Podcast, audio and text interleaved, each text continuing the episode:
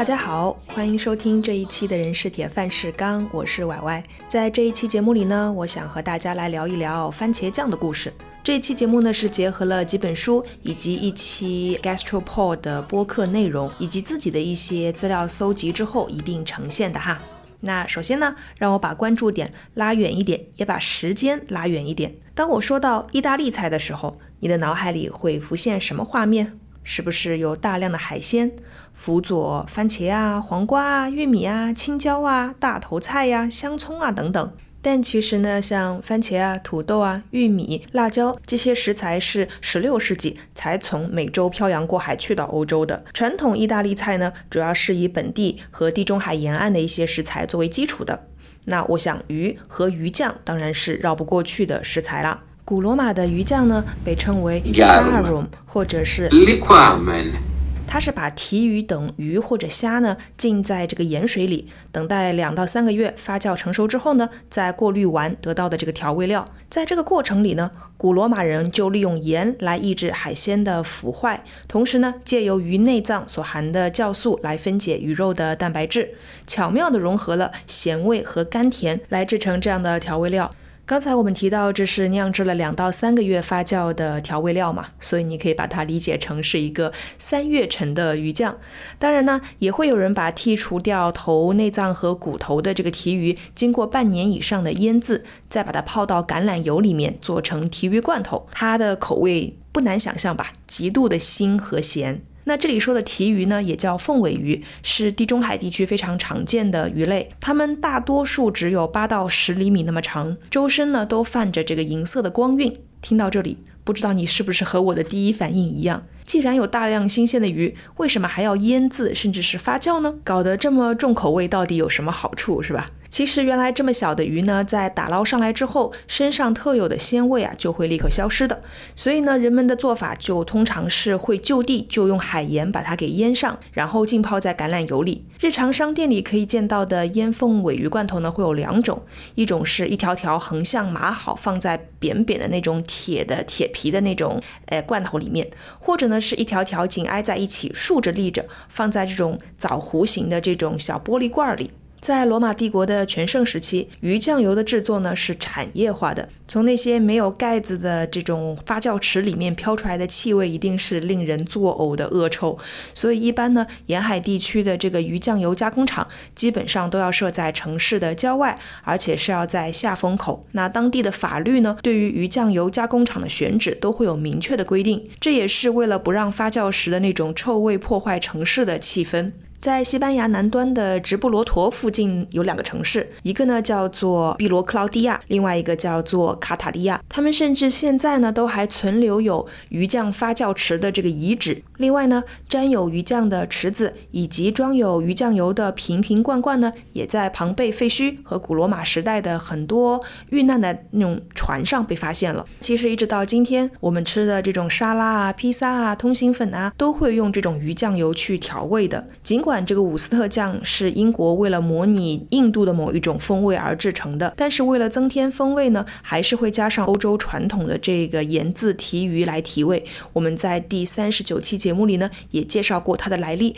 如果你没有听过，也欢迎再收听一下。那在考古的过程中发现呢，在地中海各个地方，从海底的古代的沉船中发现了很多那种呃希腊特有的一种双耳细颈壶，那壶底呢就会沾着一些鱼酱的结晶。由此呢，人们就推断呐，公元前五世纪左右，人们就是用鱼酱作为调味料的。当时呢，是以盐渍提鱼或者是鲜的鱼肠，然后暴晒直到它腐败，再和香草一起熬煮之后装瓶。这些东西呢是带有强烈的气味的，非常的腥，非常的咸。那因为腌凤尾鱼太咸太腥，所以据说啊。大多数的美国人和欧洲人都没有办法接受它的味道。在日本呢，有一位科学家对此就非常感兴趣。他在一九零八年的时候破解了凤尾鱼的秘密。他发现呢，凤尾鱼身上啊，竟然有开启味觉第五感的特殊成分。因为我们通常说到味觉呢，就是酸、甜、咸和苦这四种味觉。他说的第五种味觉呢，就是鲜五妈咪。这也就是这个谷氨酸味精的主要成分了啊，也被判断成是鲜味的来源。难怪放了凤尾鱼的菜呢，都会让人觉得非常的鲜美。那我自己觉得是，呃，我真的有的时候不太分得清楚咸和鲜之间的微妙界限。另外呢，不知道有没有朋友吃过这个甘竹牌凤尾鱼罐头，这是一个算是江苏的特产吧。那虽然都叫凤尾鱼啊，它和我们在上面提到这个凤尾鱼，两者之间好像还是有一些区别的。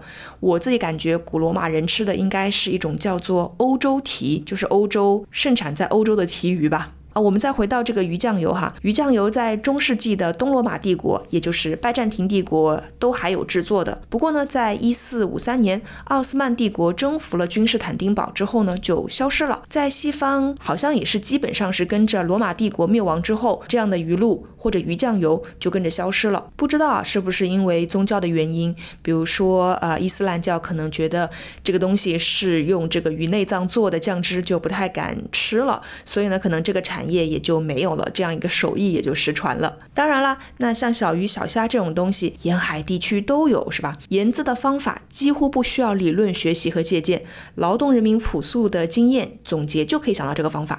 所以呢，在我们的东方也是有类似的这样一种调味料的，比如在福建呢、泰国啊、越南呢、印尼啊，各种用小鱼小虾发酵做出来的酱料都很多。我们呢都把它们统称为鱼露好了。不知道大家对于这一味调味料会不会呃有点陌生，或者是非常的熟悉啊？都可以告诉我。据说呢，过去买鱼露都是要跑到街上找这个推车的小商贩去买的，甚至到了六七十年代，在中国的沿海地区，比如说像潮汕啊，还是偶尔可以见。到这种鱼露小贩，潮州人呢会拿着碗或者是瓶去买，他们叫打腥汤，腥就是腥臭的腥，打腥汤，嗯，还挺形象的这个名字。基本上呢，做很多传统的潮汕食物都会用到这个腥汤，比如说用来蘸这个潮汕的蚝饼，或者是煮蚝仔粥，又或者是这个拌煎牙带鱼等等。那随着十七、十八世纪大航海时代的到来，来往东西方的贸易活动就越来越多啦。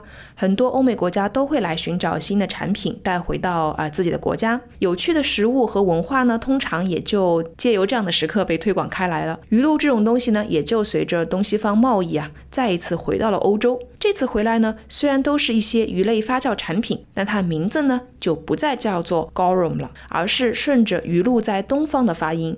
有人说呢，它的发音是来自福建的方言。也有人说不是啊，总之就是众说纷纭吧。但无论怎么样都好，大家可以发现呢，这个发音已经跟我们现在说的这个番茄酱 ketchup 的发音已经非常接近了。一八七七年的时候呢，食物历史学家 Annius Dallas 追查 ketchup 可能是源自于日文的。但是呢，在一九零九年，证据又指出啊，日文的这个单词其实是来自马来印尼文，而。这个马来印尼文呢，又是源自于福建话。这是因为据说当时有很多的这个福建人会下南洋工作，他们会经常在食物里添加鱼露这样一种调味料。英国呢，曾经在这个牛津字典里啊，专门给这个词一条词条去解释，它是一种啊用来腌鱼的咸水。但是呢，有人说根据记录，最好吃的这个鱼露源自于越南，所以呢，食物历史学家也因此而认为啊，鱼露这样整东西可能是源自于越南的。只是呢，他们现在还没有足够的证据来证实这一点。总之呢，这种酱料在西方变得越来越受欢迎了。Ketchup 呢，被开始更广泛的指代各种各样的酱汁。当这个食谱传到英国的时候，就是鱼露的这个食谱传到英国的时候，人们呢还在里面加入了蘑菇，而且慢慢的。这种原本是辅料的蘑菇呢，反而就变成了主要材料。所以，从一七五零年到一八五零年，ketchup 这个词呢，开始指代任何用蘑菇甚至是核桃做出来的稀薄浅色的酱汁。它通常呢会被用来调味融化的黄油。据说简·奥斯汀的家人就很喜欢这种新的核桃口味的 ketchup。他们的家庭还有一个专门的家庭管理手册，里面说到呢，要把绿核桃和盐一起捣碎，然后用醋、丁香。肉豆蔻皮、生姜、豆蔻核仁、胡椒、山葵和葱一起来煮，来熬制这样一个 ketchup。那其实一直到十九世纪之后，番茄才第一次被加进了 ketchup 里面。当然，这个过程是非常艰难的。一般呢，我们都认为番茄原产于中美和南美洲。十六、十七世纪被引进到西班牙的时候呢，人们居然是去吃番茄的叶子。这个这个是不是听起来就非常的暴殄天物了？居然放着那么那么大、那么那么红的果实不吃，要吃叶子。不过呢，番茄叶子和它没有成熟的果实里面会含有大量的番茄酸，它会造成人类的这个肠道不适，有人在吃完之后会觉得非常不舒服。于是呢，大家纷纷都说啊，番茄是有毒的。所以在很长的一段时间里，番茄就被当成是观赏植物。在欧洲是这样的，在美国也是一样的。为了说服大家相信番茄是没有毒的，1820年，新泽西州塞勒姆的罗伯特·本吉·约翰逊上校，他需要站在当地法院的台阶上，吃了一整筐番茄来证明他们是没有毒的。不过呢，总的来说，到19世纪30年代，美国人民就开始意识到啊。嗯，番茄可能真的是挺美味的。一八三零年，一位名叫约翰·库克·贝内特的俄亥俄州医生宣布呢，番茄是一种通用的灵丹妙药，可以用来治疗腹泻啊、剧烈的胆汁发作和消化不良等等。那其实呢，呃，在人们或者说在欧美人士越来越接受到这个番茄这样一个作用以及它的味道之后呢，大家会越来越多的把番茄融入到自己的食谱当中。比如说，西班牙烹煮番茄的食谱传到了那不勒斯，那在意大利的经典美食披萨和意面里面呢，番茄就开始扮演了至关重要的。现在看来，甚至是灵魂性的角色，是吧？番茄中含有的这种谷氨酸，在加入之后呢，会释放出神奇的鲜味，而且和牛、羊、鸡、鸭、鱼、虾、面点和其他蔬菜一起烹饪，都相得益彰，丝毫不违和，简直就是百搭。它可以在展露自己风味的同时，又突出了主菜的特色。在英美地区，番茄最初在烹饪中的作用，其实主要是为了凸显它的异国情调，好像加了一点番茄，诶，就是意大利菜了。那随后呢，慢慢的，他们也衍生出了自己本地的一种吃法。比如说，呃，焗烤番茄、番茄浓汤、番茄羊肉、番茄沙拉、番茄汁微肉，或者是腌番茄，以及后来的番茄酱。那到十八世纪末呢，《大英百科全书》称番茄在汤中呢是百姓的日常。大番茄呢，肉质肥厚；小番茄清爽带甜。无论是生吃还是炖汤、做肉汁，或者是肉酱，或者是做成腌菜和蜜饯，它的用途呢都非常的广泛。想尝试不同做法的人都不会忘记它。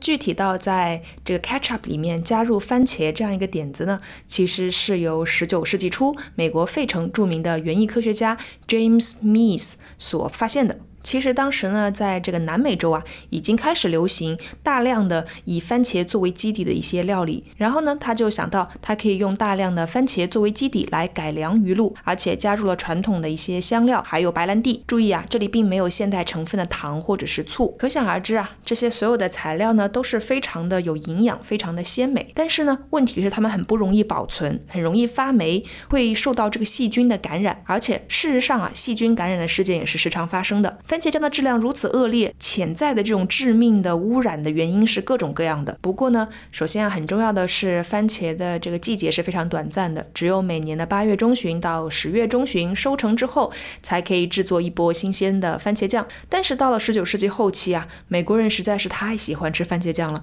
吃什么都要蘸上番茄酱，所以呢，这两个月的时间根本就不够制作一年的番茄酱来提供给这个美国人民。这个制造商就只能把番茄果实。给保存下来，也就是在后面的时间再慢慢的制作吧。但是呢，当时的这个食物蔬果的保存技术是非常差的，经常可以在这种存放的环境里面发现霉菌啊、酵母啊，甚至是一些非常致命的细菌。那为了延长它的保存期，保证它的卖相，食物供应商们就开始去研究一些食品添加剂了，比如说苯甲酸钠等等。也是因为这样，就造成了社会上很多人对于这个 ketchup 的食品安全的疑虑吧。你知道当时的番茄酱有多糟糕吗？一八九零年对商业番茄酱进行的一项研究发现，市场上百分之九十的番茄酱都含有可能导致死亡的有害成分。到十九世纪末，Dr. Wiley 提出了苯甲酸钠应该要被禁用的。食品生产中要被禁用。这个时候呢，Dr. Wiley 和他的这个伙伴 Henry Hans 也发表了一个。番茄酱的新配方，他们会使用极度成熟、鲜红色的番茄，同时呢加入大量的醋来提高它的酸度，这样就可以保证它的卖相，并且降低食物腐败的几率。这种无防腐剂的番茄酱受到了社会的广泛接受，所以呢他们就把产品名字呢就定为了 ketchup。所以 ketchup 就不单单是一个一个酱料了，它变成了一个商品的名字，就叫 ketchup，代表的呢就是亨氏出产的这一款番茄酱。而且呢，他们的产品都是选用透明罐来装的，就是想让当时的消费者一人眼就能看到自己买的是什么样的东西。说到这里呢，我还要继续说一说亨氏番茄酱的这个瓶子啊，每个人呢都应该知道关于番茄酱的一个有趣的事情，就是它是一种非牛顿流体，这是一个流动力学的概念，它是相对于牛顿流体来说的。简单来理解。就是呢，非牛顿流体在没有压力的时候呢，它是非常柔软的，和液体一样。但是在受到的压力增大的时候，它的粘度就会增大，有的时候甚至会成为暂时的固体。而当用力捶打非牛顿流体时，接触面积呢，因为压力增大而粘度增加。说到这里，有没有人和我一样想起那个不停的笨拙的捶打瓶子的自己啊？嗯，狂拍，狂拍，狂拍。那其实呢，刚开始制作出来的番茄酱是相当稀薄和水汪汪的，因为为它提供这个粘稠度的番茄果肉都会过筛筛掉的，所以呢，商业番茄酱制造商会在他们的番茄酱配方中呢添加少量的黄原胶，这样就使得整一个酱都变得非常的稠。不过呢，这个成分还有另外一个副作用，就是它把番茄酱会变成一种剪切烯化液啊，这个也是一个专业名词啦，但就是我们刚才说到的非牛顿流体。大家都普遍认为啊，其实一瓶亨氏番茄酱。就是玻璃瓶装的，它的底部呢，实际上并不是重击它的最佳位置，因为你对一瓶亨氏玻璃瓶装的番茄酱底部施压的时候，最靠近你被击打的部分的番茄酱会吸收大部分的冲击力。不过呢，瓶口的位置的番茄酱都根本不会挪动的，丝毫没有受到影响。所以其实最好的敲击的地方呢，是亨氏玻璃瓶啊，它有个商标嘛，商标的地方写住五十七，就是那个标签的地方，你用两根手指头轻轻的去拍打那个地方。就可以让番茄酱顺利的流动起来。好，不过现在呢，我们已经有很多的这个番茄酱都是用这种塑料瓶身去装啦，你直接挤就可以了，所以也就不需要那么麻烦了。所以今天呢，我们和大家聊了一聊从鱼露到番茄酱的故事，也是为什么呢？番茄酱要叫 ketchup 而不是什么啊 tomato sauces 的原因。由鱼露成为番茄酱呢，这是将近三百年的演化、文化创意和贸易的结合，不断的添加、适应、揣测和改良，这样一个过程还挺有意思的，也很神奇。所以呢，不知道啊，下一次当你去吃番茄酱的时候，会不会想起这样一个故事啊？原来番茄酱的历史是这样的。最后呢，我想要再回到鱼露啊，呃，目前呢，我看到比较多的鱼露是来自泰国或者是越南的。那泰国鱼露的味道是非常咸的，盐分非常多，也是为了配合泰国菜本身香辣刺激的那种口感啦，比如说，嗯，酸辣凤爪什么的。但是呢，越南出品的鱼露讲究就很多啦。那越南菜相对来讲会清淡一些哈，它比较追求天然，呃，天然新鲜的那种口感。越南鱼露呢，大部分都会标明产地、度数和鱼的种类，就是用哪一种鱼去做的，方便人们去做饭。那整体上呢，鱼露会分成两个大类，一个呢是纯鱼露，是没有经过调味的百分之百的鱼露；另一种呢是调味鱼露，里面比如说已经会有一些白醋啊，或者是蒜头啊等等去呃调它的味道。自己在选的时候一定要看清楚哦。对对对，还有刚才你没有听错，原来鱼露也是有度数的哦。是的，这个度数代表的呢是鱼露中蛋白质的含量，它的度数越高，代表蛋白质就越多，味道就越鲜。当然，这一瓶鱼露也就越贵啦。那通常呢，鱼露是。啊，二十度到六十度之间的，一般做饭的话，哎，比如说烧饭就是热菜的话，会选用度数低的，因为呢，大家普遍觉得加热本身就是会破坏蛋白质的嘛，降低这种鲜度，所以你再会去用很高规格的鱼露就有点浪费了。但是在做蘸料的时候，就是把鱼露做蘸料的时候或者凉拌的时候，就会选择一些度数比较高的。另外呢，鱼露和酱油也很像，就是它有头抽的那种说法，第一遍提取出来的鱼露。叫什么呢？叫头露吧，我瞎起的。一般都会更加的纯正和更加的浓郁，所以在挑选的时候也可以留心一下，这个你选的这个鱼露是不是头露？那我自己呢，其实是比较吃不惯鱼露那一个味道的，所以我不知道收听完这一期节目的你们可不可以告诉我，你爱吃鱼露吗？或者说你爱吃番茄酱吗？嗯，欢迎大家留言和我分享。这就是这一期的人是铁饭石缸，我们下期再见啦，拜拜。It's called a ketchup song. Goes good everywhere except in Leamington. There was a guy from PEI they used to call Potato. He met this young Leamington, Ontario tomato. But he had eyes for other girls. and she was a little mushy. So they said, well, let's get wed. There's no sense being fussy. Big size French fries, how they love tomatoes. So dress them up with Heinz ketchup. Ketchup loves potatoes. Ketchup loves potatoes.